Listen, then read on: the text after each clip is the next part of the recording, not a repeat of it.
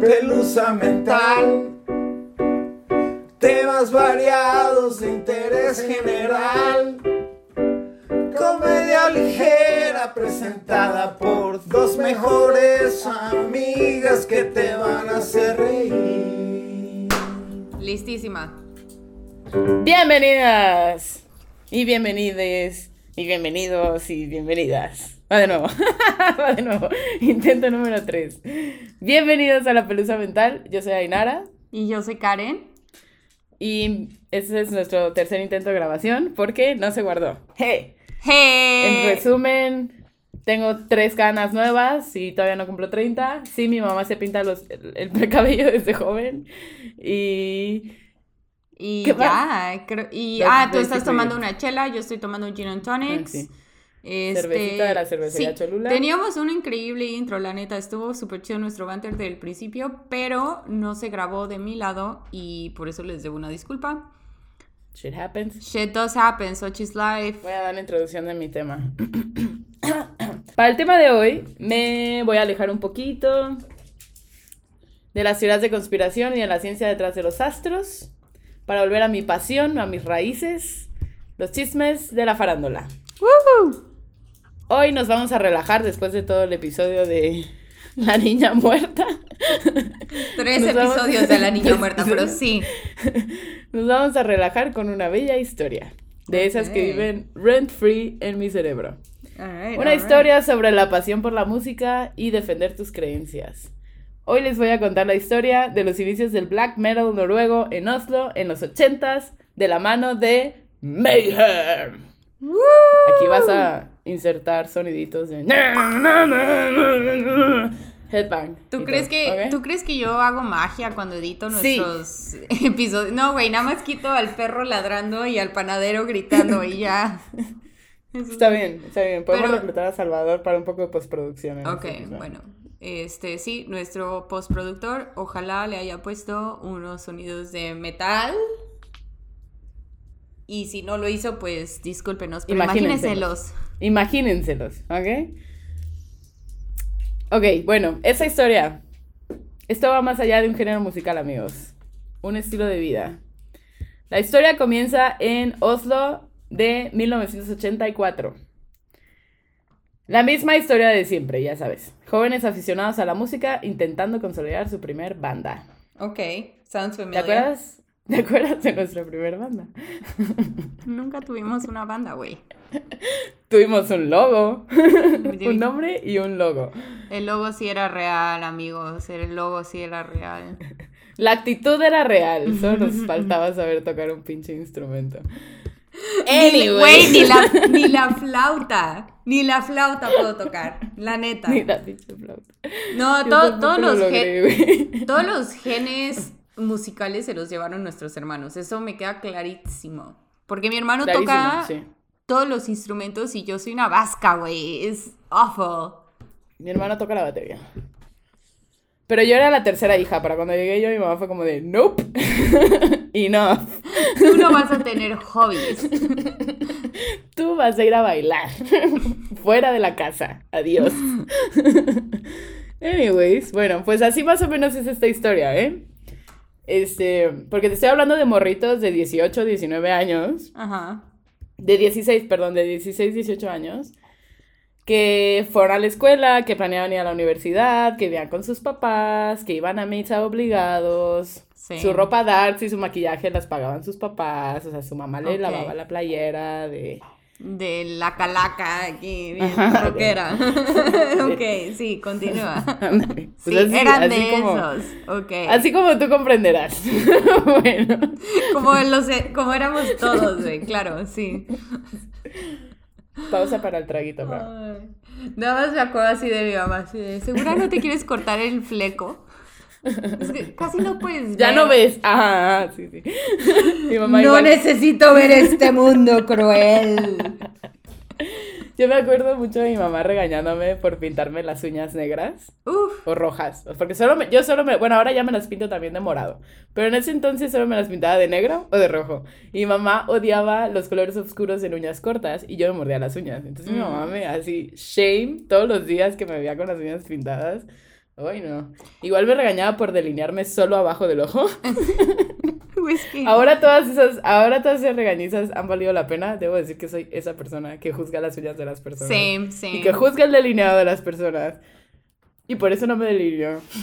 y bueno, me sigo pintando las uñas, pero ahora son largas porque no me las muero.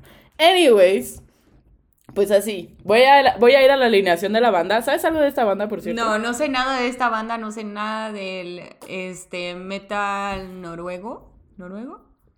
Ajá, black metal. No, no, no. Ajá. Lo único que sé de Noruega, Noruega es que quiero ir algún día. And that's about it. Ok.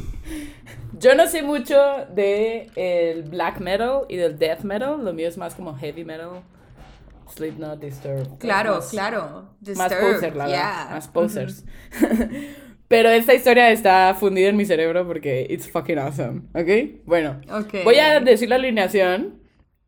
Pero quiero recalcar que ni hablo noruego, ni hablo ninguna lengua nórdica. Entonces voy a mal pronunciar absolutamente todo a partir de ahora. ¿Ok? No me Ok. juzguen. Gracias. Juzguen. Y si me van a juzgar, háganlo en los comentarios en Instagram. Por Pero lo menos denos likes, no sean ojetes. Entonces, ahí va. Jorn Stoverud en el bajo, alias Necrobrot. No, la cagué. Alias Necrobutcher. Oystein Araced en la guitarra, mejor conocido como Euronymous. Que según él, que según él significa príncipe de la muerte en griego. But we're Sure. not really sure about that.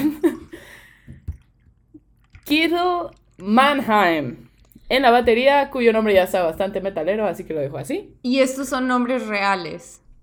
Esos son nombres, o sea, estos son los nombres que se pusieron, pero sí, Ah, estos son sus nombres reales versus sus nombres, sus seudónimos, ¿ok? Y bueno, estos morrillos se juntaban en casa de Euronymous a ensayar covers de Venom y Motorhead. Por favor, Y- di todos los nombres así, toda la Ese es el historia. plan. Ese es el plan, solo que me gana la risa. Pero así lo ensayé, te lo juro. Necesito más alcohol, pero- Radio escuchas, ustedes no entienden lo increíble que es para mí escuchar que ha estado ensayando su historia. Estaba ensayando mi historia. Estaba ensayando mi historia. Es que no quería dejar nada fuera. Dejo muchas cosas fuera porque esto no puede durar tres episodios. Oh, it can't. no, me estoy reservando mesa para cuando hable de Michael Jackson. Again. Ok. Bueno, estos morrillos se juntaban en casa de Oysten, alias Euronymous, a ensayar covers de Venom y Motorhead, y eventualmente su propia música black metal con influencias del hardcore punk. A pesar de no grabar ni una sola canción en los primeros meses, la banda consiguió gran popularidad en el mundo underground de Oslo y eventualmente sacan su primer demo, Pure Fucking Armageddon, en 1986. ¿Mejor? ¿Salió mejor ese? Sí, yo lo edito, ¿no? Voy a tratar de no gritarte en el oído. Durante la historia de la banda hubo varios cambios en el lineup, pero para que esto sea más fluido, solo voy a mencionar lo que sea relevante. Va. ¿Ok? Nada más para que ahí los fans del black metal no vengan atrás de mí por no mencionarlos a todos. Ok. O si vienen Pero- detrás de nosotras, háganlo por Instagram o Twitter. Gracias. Gracias. Pero sí quiero mencionar, para dar un poco de contexto de lo que, o sea, del tipo de gente que está en estas bandas en el principio, que uno de los miembros, Maniac, fue, ese era su nombre, Maniac, fue expulsado por su adicción a las drogas y sus reiterados intentos de suicidio. Y un Kittle No, espérate, espérate, espérate. You just dropped that one and moved on like nothing happened. Ya, nada, porque nada ha pasado aún. O sea, el vato era como que muy hardcore, tenía adicción a las drogas y se intentó suicidar varias veces y dijeron, ¿sabes qué? Estás muy fucked up para nuestra banda. Tú Bye. eres muy Estamos hardcore para aquí. nuestra hardcore band. Ok, ok. Continúa. Y Kittle Kittleson, no sé si así se pronuncia, pero, pero suena fucking hilarious. Kittle Kittleson eventualmente abandonaría su carrera musical debido a sus creencias cristianas. Ok, ¿Ok? ok. Ahora, hacia 1987 se integró, y voy a mal pronunciar completamente esto, Per Inye Olin, Supongo que la H es muda, I don't know. AKA ¿Cuál es el primer nombre y cuál es el apellido? Bear es el primer nombre y el apellido es I was Oli. No sé, maybe, I don't know. AKA Death. Un hombre que reflejaba su fascinación por la muerte. Great. ¿Ok? Death vivía en Estocolmo. ¿Cuántos años tenía este güey? Eh, a la 10 y- entre 10 y... Ah, ok, también era un Siete, morrito. 18 es que yo entendí Sí, que era como morros. más grande. En este punto de la historia, Todos todos son morritos, morros, pero hacia el final de la historia, el más grande de tener 25. O sea, no son muy grandes. No, pero una persona que tiene 25 años puede hacer mucho en términos de manipular a alguien que tiene 16, si me entiendes. Sí, pero ya sé al final. O sea, al final de la historia tienen más o 25, pero... Ok, ok, ok. Bueno, al final, final ya tienen unos 40 y pico. O sea, te estoy hablando de... De morros que nacieron en los 70s, 80s. Ujú. En los 70s y... Su cúspide hasta ahorita, bueno, sus inicios han sido en los 80s. Y ya el desarrollo del género ha sido en los 90s, principios de los 90s. Ok. ¿ok? Entonces, Death vivía en Estocolmo y era el vocalista de la banda Morbid. Voy a tratar de que eventualmente no, no me interrumpa la risa, ¿ok? Pero cuando supo que Mayhem buscaba vocal, les hizo llegar un sobre con su demo y un guinea pig en descomposición amarrado a una cruz. No.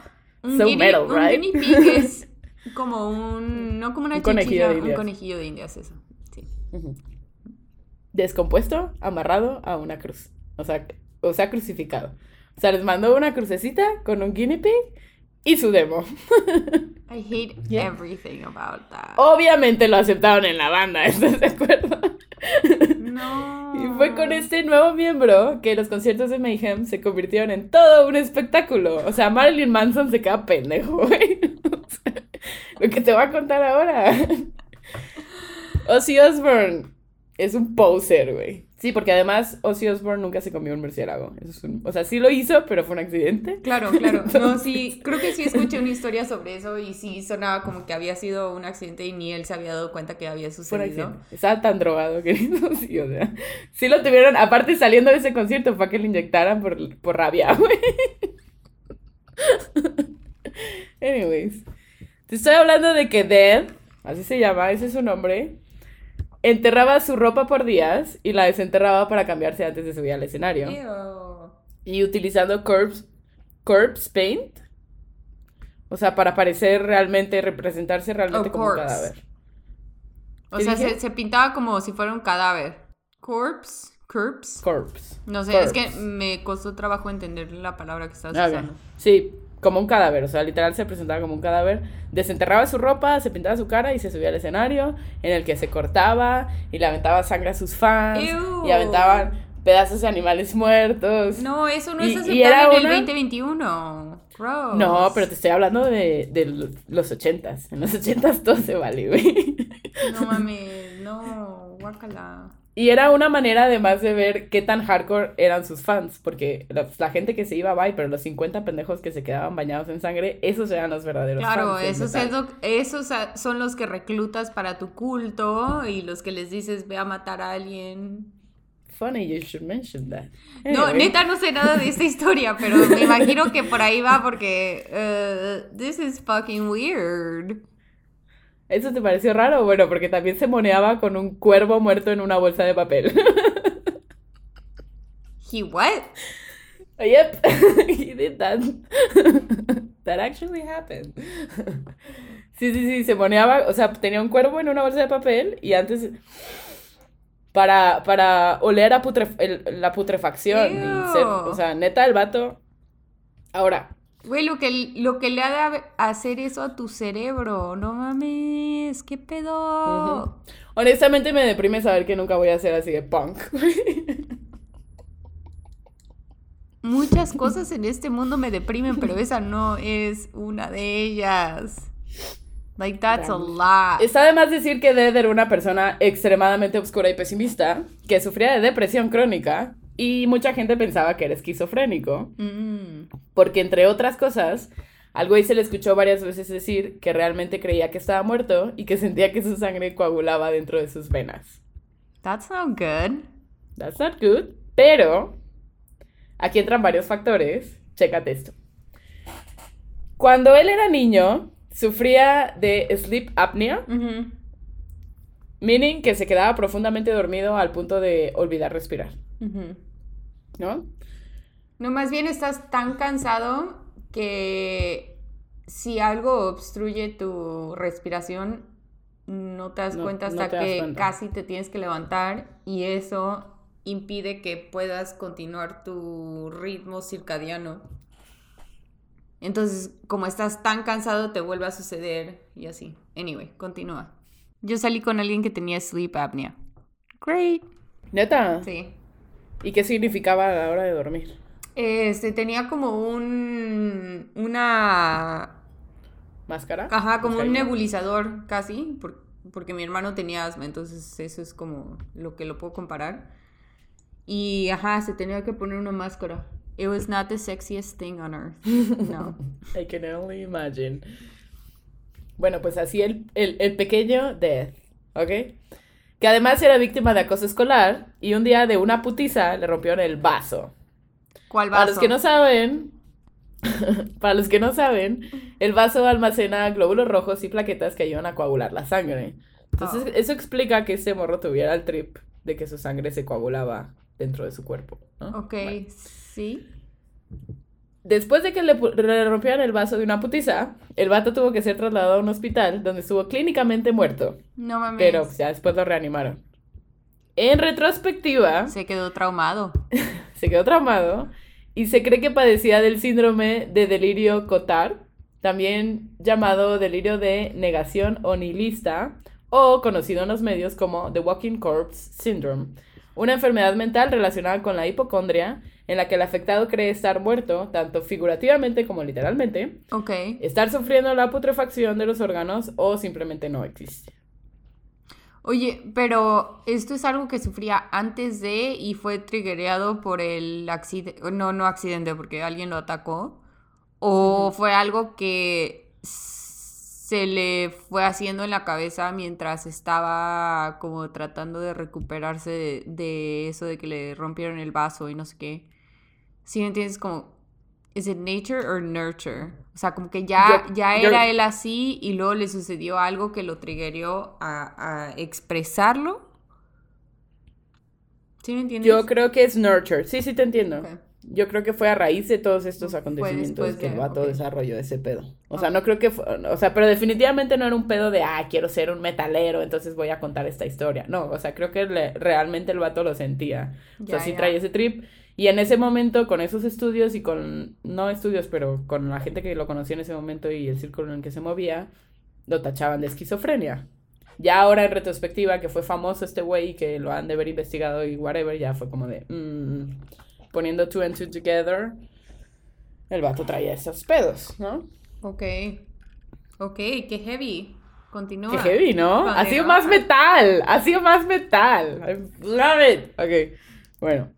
Poco después de la llegada de Dead, se unió a la banda el percusionista Jan Axel Bloomberg, conocido como Hellhammer. Ok. Por fin uno que sí puedo pronunciar. Con el tiempo, la situación de Dead y su fascinación con la muerte empeoraron considerablemente. You think? Sí, porque ahora tienes un niño con todos estos pedos, pero esos pedos lo están haciendo famoso, le están dando un círculo de gente que, que lo alimenta, o sea, que alimenta su psicosis constantemente, ¿no? Claro, claro. Y aunque esto molestaba a muchos de sus amigos, Euronymous vivía fascinado con las tendencias suicidas. Aparentemente porque se ajustaba a la imagen que estaba tratando de vender de la banda, Ok. Mayhem, ¿no? Entonces como, este vato es perfecto para mi banda. Cuando escucho las tendencias suicidas, es como las tendencias de la moda. Pero, ¿what? No, no, no, o sea, que tiende a intentos de suicidio. Ok, entonces no era como que veía el catálogo de cómo suicidarse para el 2021. No era así No, como- era que el vato se cortaba en el escenario el y varias veces acabó en el hospital y siempre estaba hablando de que el vato realmente creía que estaba muerto. O sea, estamos hablando de un güey que realmente creía que estaba muerto. ¿Y cómo estaba? O sea, que no estaba en este plano, que estaba como atrapado en este plano, no sé. O sea, no sé cómo funciona su... Ok. su psique, pero Sí, eso es lo que iba a decir. Necesita como un psiquiatra, ¿no? necesitaba. Shai. Voy a continuar. bueno, algunas. Hay, aquí, aquí hay varias historias, varias opiniones al respecto. Algunos dicen que Euronymous y Dead eran amigos. Otros dicen que Euronymous lo trataba como mierda y que siempre le estaba sugiriendo que se suicidara y que se suicidara y que eres un pendejo y whatever, ¿no? No lo sé. Lo que sí sé es que al punto de la historia en la que voy, la banda compartía una casa este, no diría en el bosque, refundida en un bosque, pero sí aislada y sí rodeada de Ok. árboles. ¿Ok? En Noruega. El chiste ¿Por qué no? en Noruega, en Oslo. El chiste es que el 8 de abril de 1991, Euronymous entró a la casa y se encontró al vocalista muerto. Con las venas cortadas y un tiro de escopeta en la cabeza, porque al parecer primero intentó cortarse las venas de las muñecas y el cuello, pero como vio que se tardaba mucho, se disparó con la escopeta. No, no, no, no, no, no, no. Aguanta. Eso iba a preguntar. A ver, ¿cuál dicen que sucedió primero? Porque lo que yo entiendo es el cortarte las venas duele mucho. O sea, el cortarte las venas de las muñecas. Por lo que entiendo, duele muchísimo.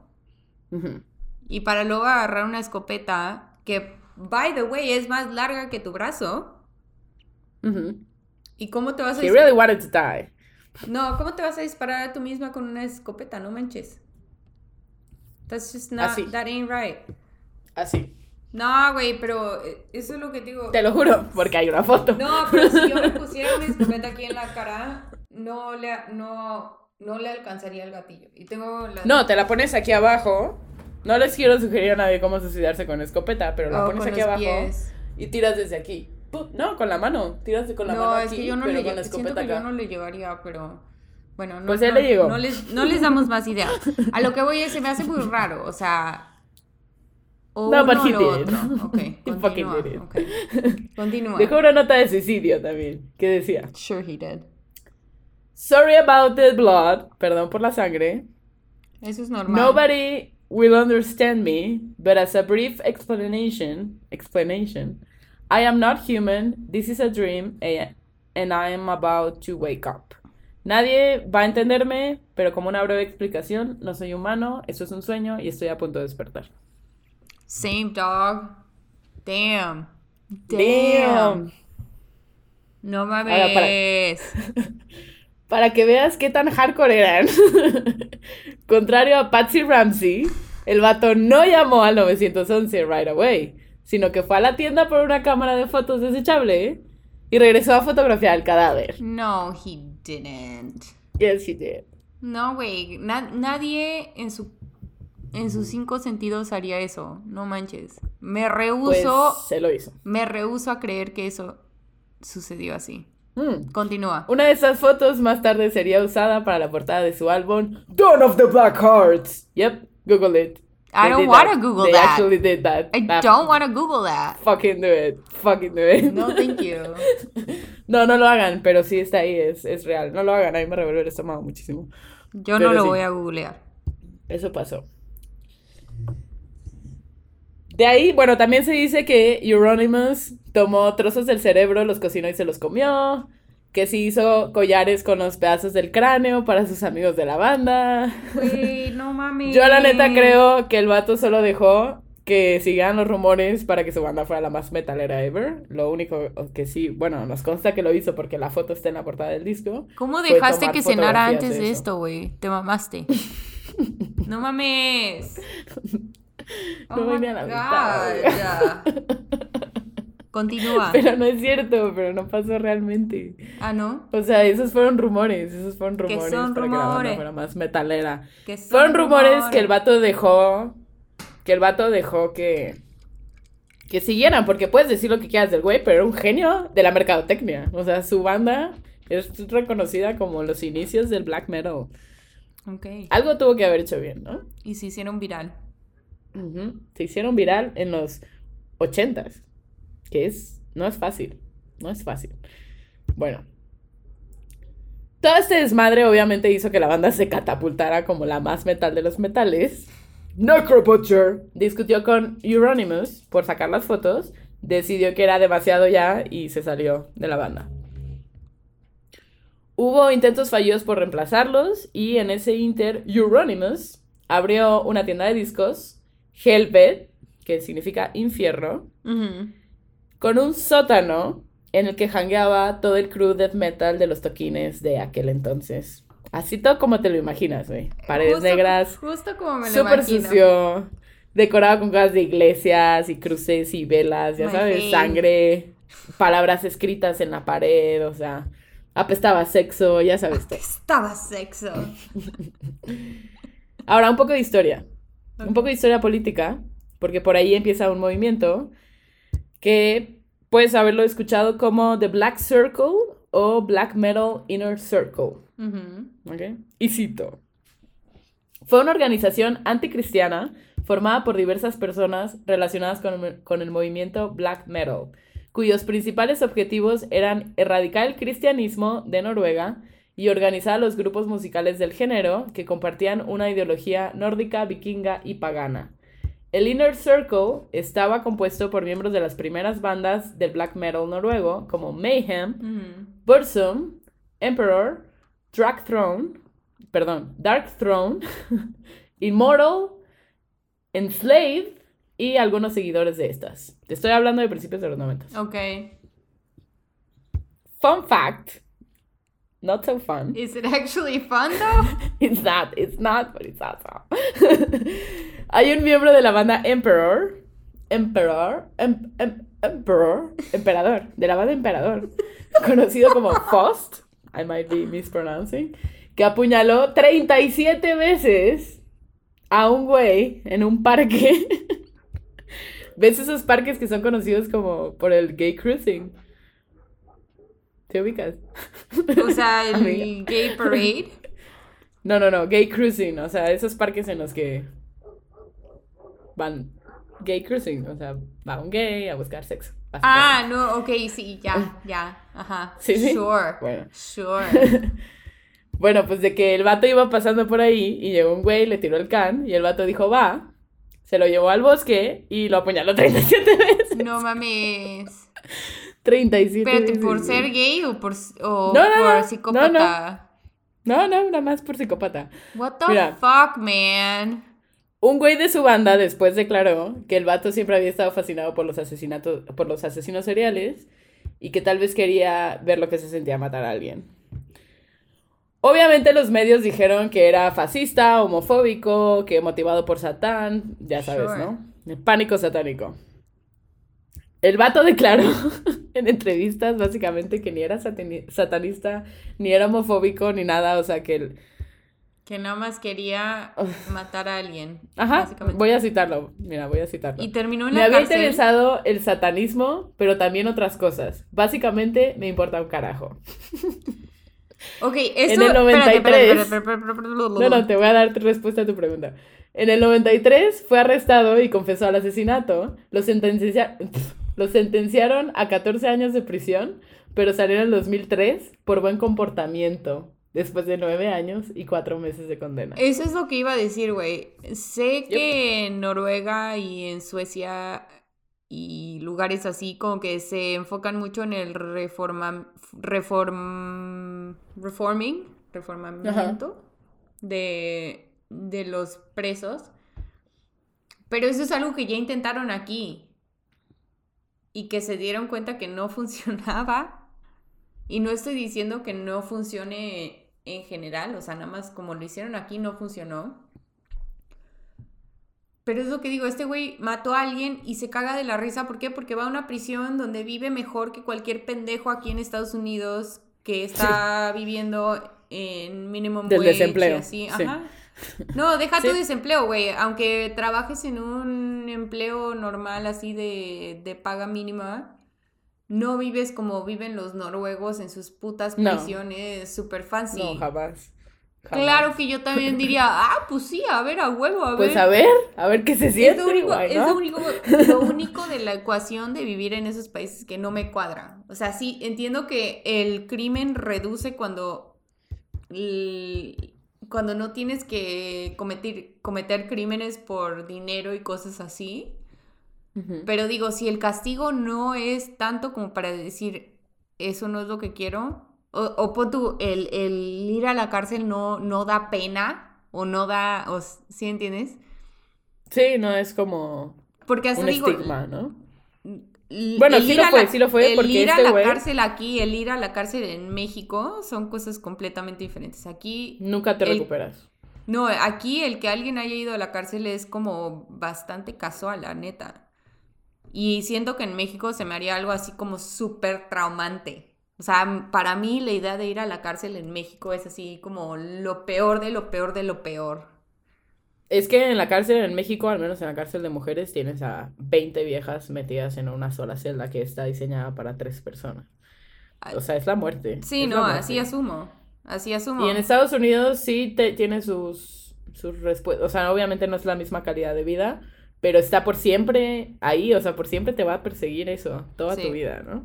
No sé cómo es en Noruega, pero sí sé que el güey se presentó a un concierto, o como que a una reunión de la banda o whatever, en un escenario. Se subió este vato a tocar y la gente se puso loca de que no mames, es un asesino. Ah, o sea, la gente no lo quería. Algunos no, y algunos dijeron, no mames, super Claro. metal, I love it. Sí, no, hay de todo en la viña del Señor, entiendo. Pero, güey, estabas hablando de un vato que, que apuñaló a alguien 37 veces nada más para saber qué se sentía. Güey, aquí O hay sea, ¿estás de viejas que, acuerdo le- que, volvió a matar? Ese vato volvió a matar cuando salió de la prisión nueve huevo. años después. Aquí hay gente, hay viejas que le escriben a los reos así de que de manera romántica. Aquí y también, like, aquí también. Why, girl? What are Había you muchas doing? viejas enamoradas de Diego Santoy Riverol. Antes de que siquiera supiéramos que Diego Santoy Riverol no era culpable. o sí era culpable, pero no tan culpable. Era But- medio but still, he culpable. killed somebody. Y ese vato recibió cartas de amor. Hasta la fecha las sigue recibiendo. Y este güey, Manson se casó en prisión. Con una suástica en la, en la frente, tatuada en la frente. Y Hot. consiguió esposa. O sea. Y yo aquí sigo soltera. What the fuck is happening? La moraleja de este episodio es que todavía hay esperanzas, amigos. No se preocupen, todavía hay esperanzas. No importa. Siempre hay un roto para un descosido. Voy a conseguir ese. Continúa. Voy a conseguir ese matrimonio. Estamos hablando de que Euronymous puso su tienda con su basement super cool y su clan de satanistas noruegos, ¿no? Empieza a trabajar también más seriamente en su sello discográfico Dead Like Silence Productions, que financiaría, perdón, los dos primeros álbums del proyecto solitario de Varg Vikernes llamado Bursum. Probablemente pronuncié eso mal.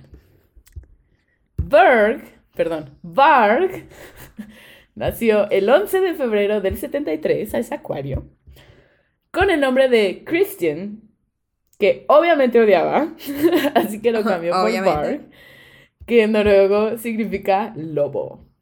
Uh. El pequeño Varg aprendió a tocar varios instrumentos en su adolescencia y formó parte de varias bandas hasta iniciar su propio proyecto, Bursum, en el que componía todas las letras, cantaba todas las canciones y tocaba todos los instrumentos. O sea, hizo una banda consigo mismo. Sí, un niño prodigio metalero. Sure. O un antisocial, ¿no? También. No sé, tú dime al, al- al terminar el episodio qué opinas del pinche Varg. Ok. It's gonna get wild. It's about to get stupider up in here. Yep. Según Varg, Euronymous no tenía fondos suficientes para el proyecto, por lo que él puso todo el dinero, que nunca recuperó, después de que se vendiera su disco, por lo que le empezó a perder el aprecio y el respeto a Euronymous. Según fuentes, el dinero lo puso su mami. Sí. Y aquí tengo que coincidir porque el vato tenía 18 años a lo mucho en ese momento. O sea, ya hice las matemáticas. El vato tenía 18 años. No fucking way tenías para sacar dos discos. Anyways, a pesar de los roces iniciales, Varg se las arregló para que la tienda y el sello discográfico siguieran siendo relevantes y así su proyecto tuviera mucho más éxito también. Aquí es donde se, donde se va a poner hardcore todo, ¿ok? Aquí se va toda la chingada. Aquí. Ujú. No los. Todo lo no demás media fue- hora que uf, llevamos. no. Ok. Nah, eso no Ok. fue nada, ok. En 1992, Euronymous contrata a Varg como bajista de Mayhem. Su primer álbum de estudio, que tendría en la portada a la catedral Nidaros, lo que provocó la reacción de la policía, porque llevan dos iglesias quemadas, porque Varg decidió quemar cualquier cosa que tuviera una cruz. Güey, dio entrevistas y todo. O sea, el vato dio entrevistas al respecto y dijo que había sido él el que había quemado las iglesias. No. Why? I don't know. Me gustaría decir que estaba drogado, pero no hay mención de drogas ni siquiera. O sea, sí que había drogas, tuvo que haber habido drogas, haber pero habido no drogas. sé, ¿sabes? No sé, neta, no sé qué pensaban. Nunca aceptó sus acciones como satánicas. Al contrario, las consideraba una venganza contra el cristianismo y su influencia. De hecho, se supone que, el- que la fecha en la que quemó la, igle- la primera iglesia era 666, 6 de enero del 86. Perdón, 6 de junio del 86. 666. Ujú. Entonces, pues la gente y los medios empezaron como que, ah, satánicos. eh". No, el vato salió a decir que ese era el día que habían iniciado la construcción de las iglesias cristianas en Noruega. Güey, no mames. se- o sea, el vato ni sí, siquiera era un pedo satánico. de- Sí, porque no. Lo siento. No. No mames. ¿Ves que sí se puede dar uno un tiro con una escopeta? No. Sigo sin creerlo porque. No, sigo sin creerlo. Nunca lo voy a creer. Y ya. Nunca lo voy a creer. Ubicas esa cuenta de un changuito azul que hace covers de portadas. Me la pasaban a Isabel. Saludos a no, Isabel. no, no. hace como covers de portadas muy famosas, tipo la de Nirvana con el bebé, pero en vez del bebé es el changuito, cosas así. Hace poquito subió una de este disco y yo, ay, ajaja, y lo compartí, güey, y ya lo borré porque dije, no, no, me pasé de lanza. lo voy a borrar, lo voy a borrar. No. Luego recordé que tengo a mi hermano siguiéndome y a la mamá de mi novio siguiéndome y dije, no, mejor lo borro, mejor No lo borro. Pero pues sí, este vato no, o sea, ese vato dijo que no lo hacía como algo satánico, o sea, que realmente era algo político, o sea, era como que la venganza contra la imposición religiosa. Sure. Anyways. Esto obviamente le dio muchísimo reconocimiento mediático al metal y a sus exponentes. lo estaban pintando como satanistas criminales asesinos, criminal mutilador. Y a través de la prensa noruega, la policía empezó a investigar los sucesos y fue que arrestaron a este güey. Pero eventualmente lo liberaron porque no tenían pruebas de que él había quemado las iglesias. No o sea, puede ser un poser que se achacó que él quemaba iglesias y realmente era un grupo político. O pudo haber sido él y solo no encontraron pruebas y tuvieron que dejarlo ir. Pero él literal salió al- a los medios a decir, sí, sí fui yo. O sea, fui yo. ¡Mero! Güey, no sé ni qué decir porque neta no entiendo. No entiendo. La gran atención mediática de la entrevista y después del arresto de Varg generó más atención a los fanáticos del black metal, pero al mismo tiempo metió a Euronymous y a su marca, su di- disquera y su tienda en muchos pedos legales, ¿no? Entonces eventualmente tuvo que cerrar la tienda. Según Varg, la cerró porque sus papis le dijeron que la tenía que cerrar porque olía mucho a sexo. Neta. O sea, sí, neta, o sea, te estoy hablando de, no, lo, lo de que olía mucho a sexo lo agregué yo. Yo Pero sí, según what? Bark, los papás de Eur... No, según Bark, los papás de Euronymous lo obligaron a cerrar la tienda. Según Euronymous la tuvo que cerrar por todos estos pedos de que el vato salió a declarar cosas y se les fue encima a la policía y le estaban poniendo traba tras traba y tuvo que eventualmente cerrar. O sea, estamos hablando de una batalla de egos. Aquí ya están peleando Bark contra Euronymous por quién es más metal y quién es el poser y... Ok. So they're just swinging their dicks at each other. Ajá, exacto. Y llevó a Varga a decepcionarse, como que progresivamente se fue decepcionando de Euronymous como líder del movimiento. Mm. Lo acusaba de ser un poser y que no solo no aprovechó como que todo esto para hacer el metal más grande, sino que además siempre quería como que controlar la escena, la escena del metal en Oslo, ¿no? Entonces ya no lo consideraba extremo, o sea, ya no eres extremo, yo estoy quemando iglesias y tú qué estás haciendo, cerrar tu tienda porque te dio miedo la policía. Lo que me lleva al final de esta bella historia. El 10 de agosto de 1993, Barg, que entonces tendría 20 años, junto con otros dos miembros de la banda, viajaron al apartamento de Euronymous en Oslo para discutir el futuro de la banda. A su llegada inició un enfrentamiento que culminó con Euronymous muerto por 23 apuñaladas. Sí, 23 apuñaladas. Su cuerpo fue encontrado en el exterior de la vivienda con dos puñaladas en la cabeza, cinco en el cuello y 16 en la espalda. O sea, realmente lo quería muerto, güey. No mami. No me estoy riendo, tú te estás riendo, no me estoy riendo. Sí me da- a mí sí me da mucha risa. Imagínate que nuestro intento de una banda que hubiera acabado remotamente así. O sea, No, thank you. yo apuñalando a X miembro de nuestra banda, porque además era una banda como de siete personas. Porque todas querían un instrumento, güey. Teníamos como tres vocalistas, ninguna sabía cantar. Anyways. Ajá, su cuerpo fue encontrado, bla, bla, bla. Unos días después, Barg fue detenido y en el juicio aseguró que Euronymous había planeado torturarlo hasta la muerte y grabarlo para hacer una película snuff. Por lo tanto, las 23, 23 apuñaladas eran defensa propia. Te cae. ¿Qué? En la espalda. ¿Qué? en la espalda, en el cuello y en la cabeza. Defensa propia.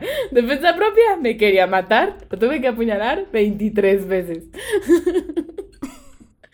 Chinga tu madre. Al menos el otro güey salió y deci- a decir sí, lo apuñalé 37 veces porque quería saber qué, sí, qué se sentía.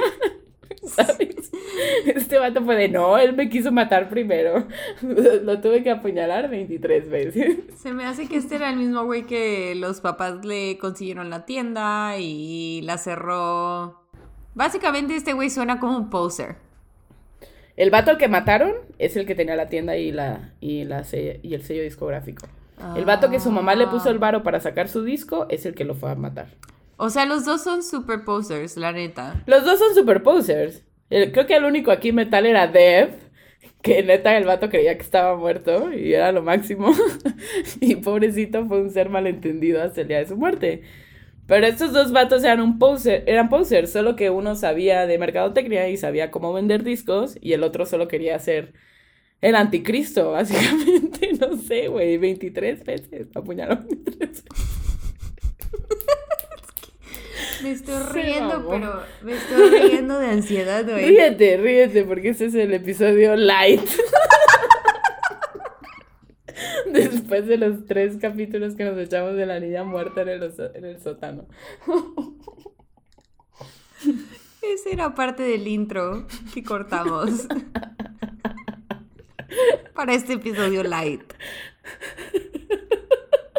Espérate, güey, que viene. Viene lo mejor. Aparte viene lo mejor. Ah, perdón. Ok, Sí, sí, sí, continúa. porque de nuevo volvemos al sistema policial noruego.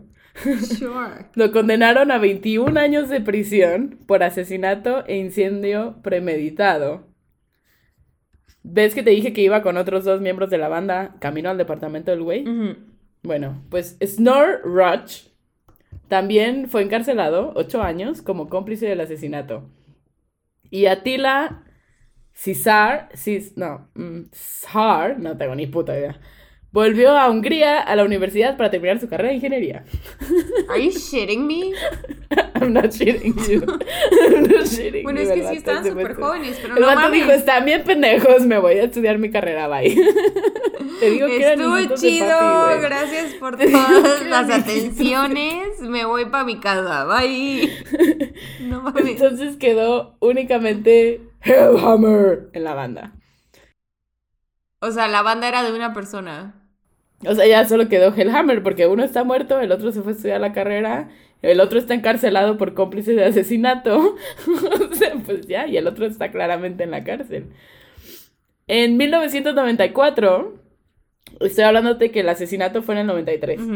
O sea, en el 91 se suicidó Dead. En el 93 su reemplazo mató al vocalista principal, al perdón, al bajista, y creador de la banda. Y para el 94 sale su primer álbum de estudio como banda, Mayhem. Cuando ya la mitad estaba muerta. No o en la cárcel. Ha sido más metal, güey. Ha sido más metal, ¿ok? Fue publicado oficialmente como tributo a Euronymous. El álbum tardó en salir porque los padres del guitarrista de Euronymous, que ahora eran dueños de la disquera, se negaban a ponerlo en ventas porque tenía la pista de Varg como, como bajista. Entonces, Hellhammer los convenció diciéndoles que ya habían regrabado eso y no es cierto. Ya después dijo que no era cierto, que nada más lo dijo para que saliera el disco. Ay, no mames. No, no puedo, no puedo. Está. Like, what? Aparte, los papás que, o sea, dijeron, bueno, ya nuestro hijo se murió, hay que hacer dinero de su muerte. Like, what? No entiendo. Necesito explicaciones, necesito. Pues sí, tal vez keep the dream alive, ¿no? What O sea, si tu hijo murió apuñalado 23 veces por su sueño de ser un artista, El sueño de un- Satán. una estrella del no metal, pues sus papás siguieron, sí. Sí. No, señoras y señores, a veces los, No iba a morir los en sueños vano. de sus hijos no son.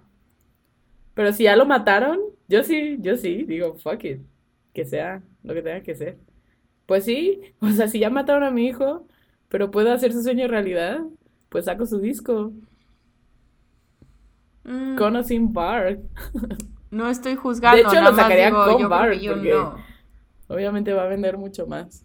Yo creo que yo no. Pero bueno. En 1995, Hellhammer, Necrobutcher y Maniac acordaron reformar Mayhem con el guitarrista Rune Erickson, conocido como Blasphemer.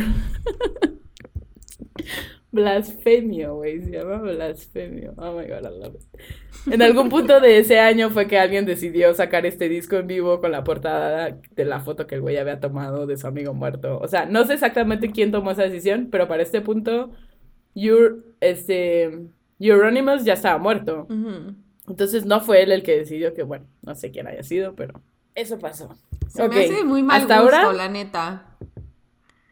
A mí también, a mí también se me hace muy mal gusto. Y aparte estamos hablando que Necrobutcher dejó la banda porque el güey tomó fotos de su amigo muerto.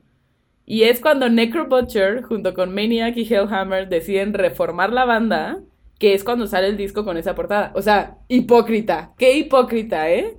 Qué hipocresía, Necrobutcher. No, no me gustó nada de eso. Hasta la fecha la, siga- la, la banda sigue tocando hasta ahora, Neta. con diferentes alineaciones, ha habido muchísimos cambios. Oye, pero no suena como que eran súper famosos cuando todos estos güeyes estaban vivos. O sea, so why are they famous now? No, fueron famosos porque, porque se murieron todos en el intento. Claro, por eso, pero no eran Y famosos. porque hay muchísimos testigos, porque hay muchísimas bandas. No, en ese momento no. O sea, eran famosos en su, en Oslo. Dentro de Oslo era como de no mames, este güey se corta en el escenario y avienta animales muertos y ¡ah! metal. Ya después fue internacio- internacionalmente famoso porque, pues, mucha muerte alrededor de la banda. Evidentemente. ¿Qué más metal que eso? No Aparte, te estoy hablando de la creación de un nuevo género. O sea, ya había heavy metal. Estamos hablando de death metal, black metal. O sea, como una nueva.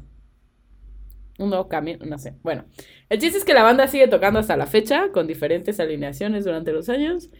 En el 2009, Barg salió con libertad condicional No mames. después de 16 de los 21 años en prisión que le dieron. Ok. ¿Y está reformado? ¿Siente que, que aprendió su lección y que no lo va a volver a hacer o qué pedo? No creo. Las entrevistas que yo he visto no ha, no ha dicho si reformado o no, pero sí ha tocado el tema y es como...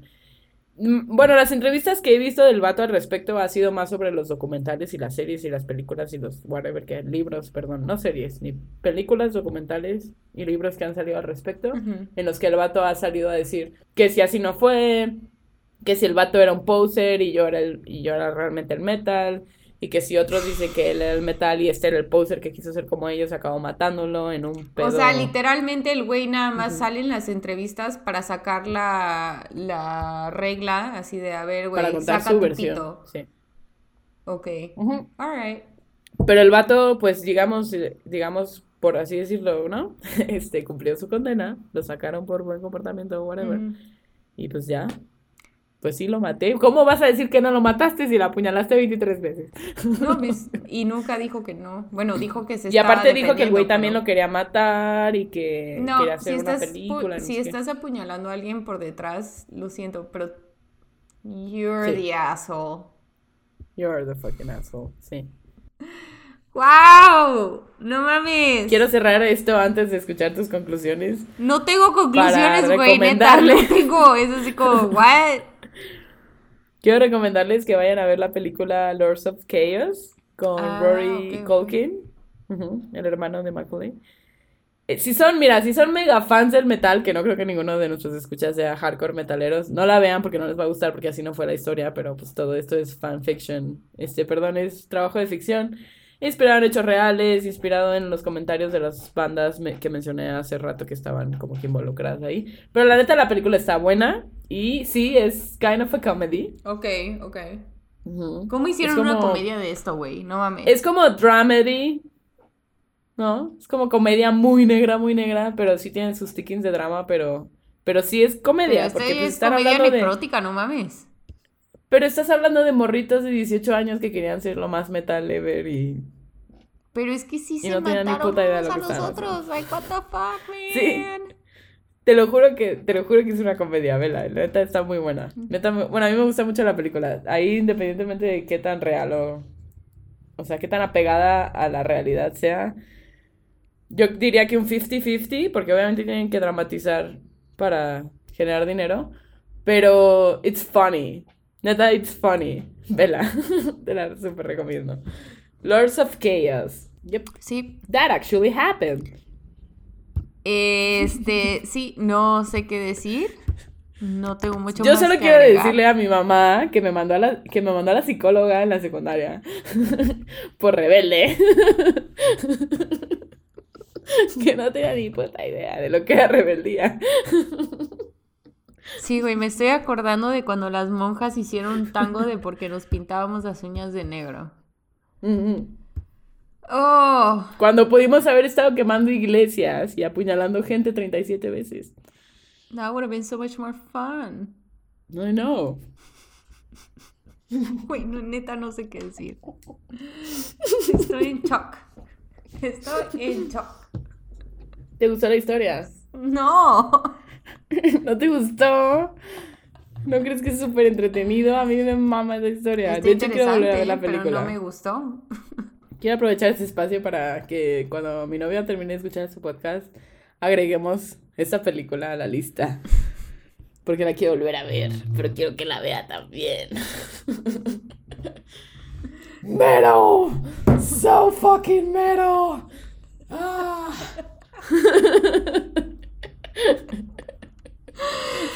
Ah, yo creo que con eso ya nos despedimos, amiga.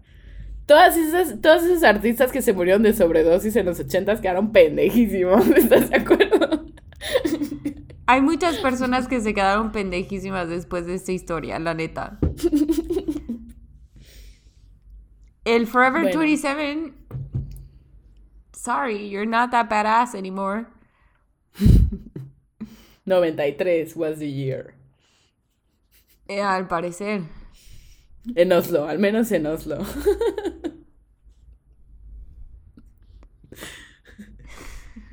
Mi no entender. Está bien. Te voy a dar tiempo para que lo proceses. Sí, bueno, necesito tiempo para qué bueno que procesar. escucharon este episodio. Por favor, déjenos sus comentarios. Déjenos sugerencias de temas. Denos retroalimentación, qué podemos mejorar, qué, les gusta, qué no les gusta, qué les gustaría que agregáramos. Algo, participen, háganse presentes o voy a ir a su casa a apuñalarlos 37 Oh my veces. god, no, she won't, no, she won't. Ahí, ahí corta, güey, ahí córtalo, córtalo en 37 veces.